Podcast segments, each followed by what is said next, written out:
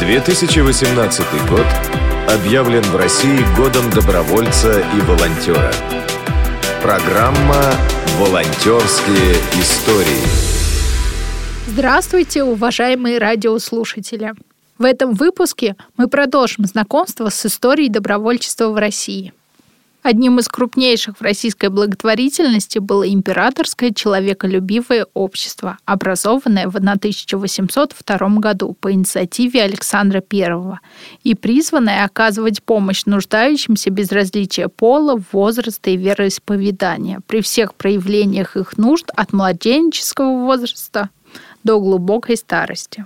Первоначально императорское человеколюбивое общество финансировалось в основном от щедрот монарших, Однако постепенно частные и общественные пожертвования стали превышать казенные субсидии. В этот период благотворительность приняла светский характер.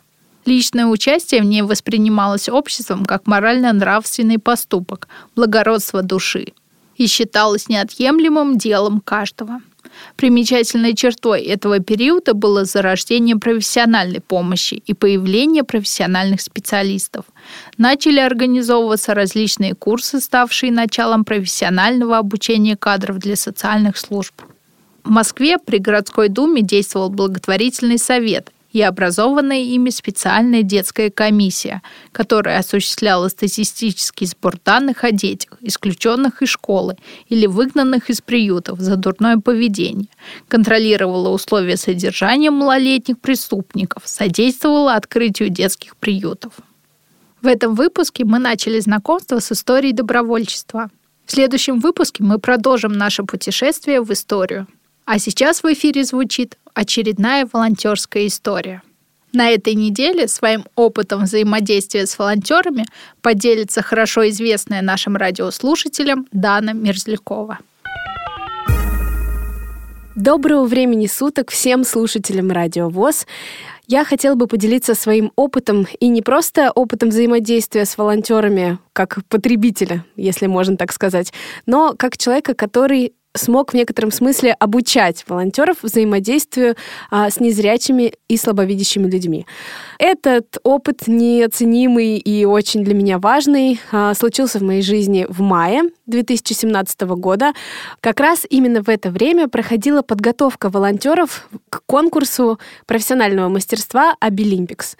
В уютном зале Российского государственного университета собралось более 200 человек, э, желающих быть волонтерами и э, готовыми узнать все о взаимодействии с разными категориями людей э, с инвалидностью.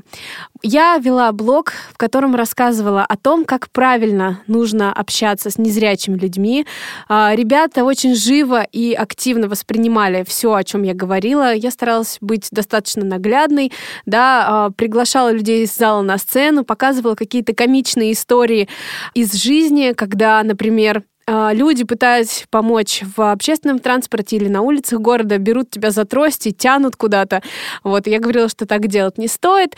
В общем, а, расстались мы на невероятном позитиве, и что было приятно, так это то, что мои коллеги, приехавшие из регионов, а, говорили потом, о том, насколько здорово с ними взаимодействовали ребята. И, э, ну, как раз вот эти самые волонтеры потом говорили, что для них очень важно было вот этот курс обучения для них э, был невероятным толчком и ну, каким-то таким снимающим э, барьеры событием, да, что никаких различий нет между э, незрячими людьми и зрячими людьми, ничего сложного и страшного в этом нет, просто чуть-чуть внимания.